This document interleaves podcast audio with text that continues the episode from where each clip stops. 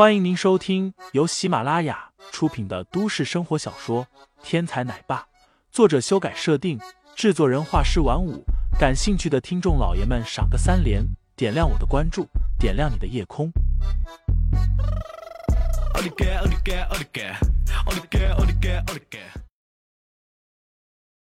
第六十八章五千万上。他在林飞身后，没有听到林飞的低语。更没有感受到林飞那股摄人的杀气，所以根本就不知道刚刚发生了什么。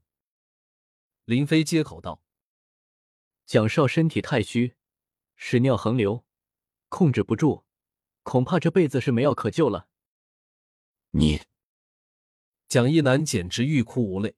什么叫身子太虚？什么叫无药可救？按你这么一说，我这辈子都别想传宗接代了。只是他此时身子颤抖，纵然有心反驳两句，也张不开嘴，那嘴巴都已经不受控制了。更何况眼下事实俱在，还能怎么说？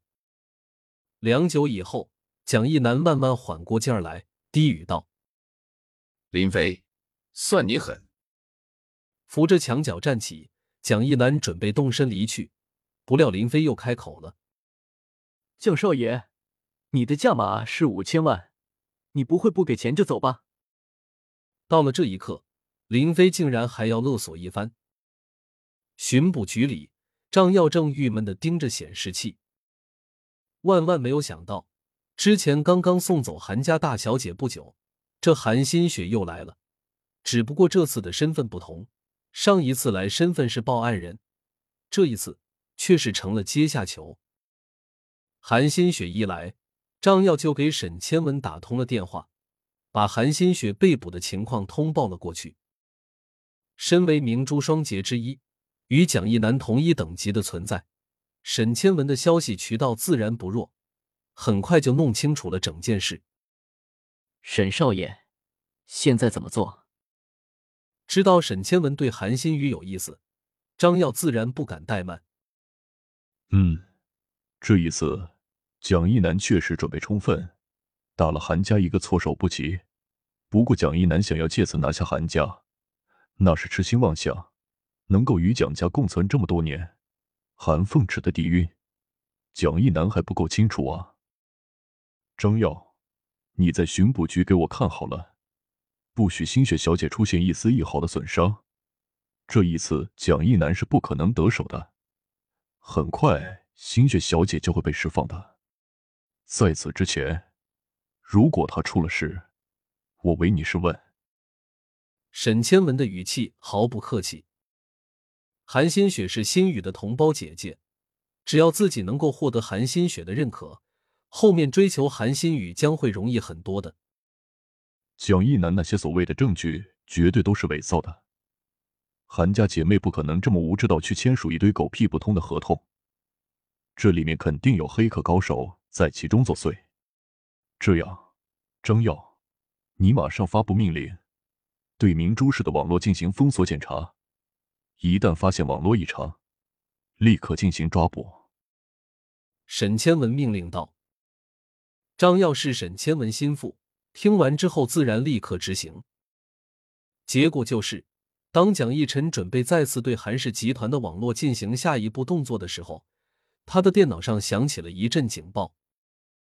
网警出动监控了，现在不适宜再操作了，还是等等再说吧。这个时间正是林飞回到韩氏集团的时候，所以林飞进门打保安，到总裁办公室武力威慑、敲诈那些企业代表。蒋义晨这边完全不知道消息，不然以蒋义南的脾气，如何在开始的时候直接放任林飞打人？在蒋义南看来。林飞打人的视频应该已经在蒋逸晨的电脑里存下了。设局以来，就以这次的视频最为给力，在视频下面直接动手要钱。虽然那人挨了一顿打，但是蒋逸南认为这也是值得的。至于后来的出手，那是因为前戏已经给足了，不需要再让那家企业费力的去表演苦肉计了。只是蒋逸南没有想到，只一次出手。自己就被林飞打晕过去了。至于后来醒来以后的愤怒等情绪，虽然也是内心情绪的真实体现，但是也同样掺杂了几分做戏的成分。因为那时监控摄像头还在运转，林飞的霸道无耻可全部都记录了下来。当然，最后吓得屎尿横流的场景是不能用了，不然说出去太没面子了。堂堂的蒋家大少爷，未来蒋家的继承人。掌控着明珠市几乎一半的地下势力，竟然被一个穷屌丝吓尿了裤子。这要是传出去，蒋一楠也别做人了。蒋少，你口口声声要帮我们韩氏集团渡过难关，不会五千万都拿不出来吧？要知道，韩氏集团欠我的钱可是有一千亿呢。韩氏集团的总裁室内，林飞一脸不相信的表情看着蒋一南。听众老爷们，本集已播讲完毕，欢迎订阅专辑，投喂月票支持我，我们下集再见。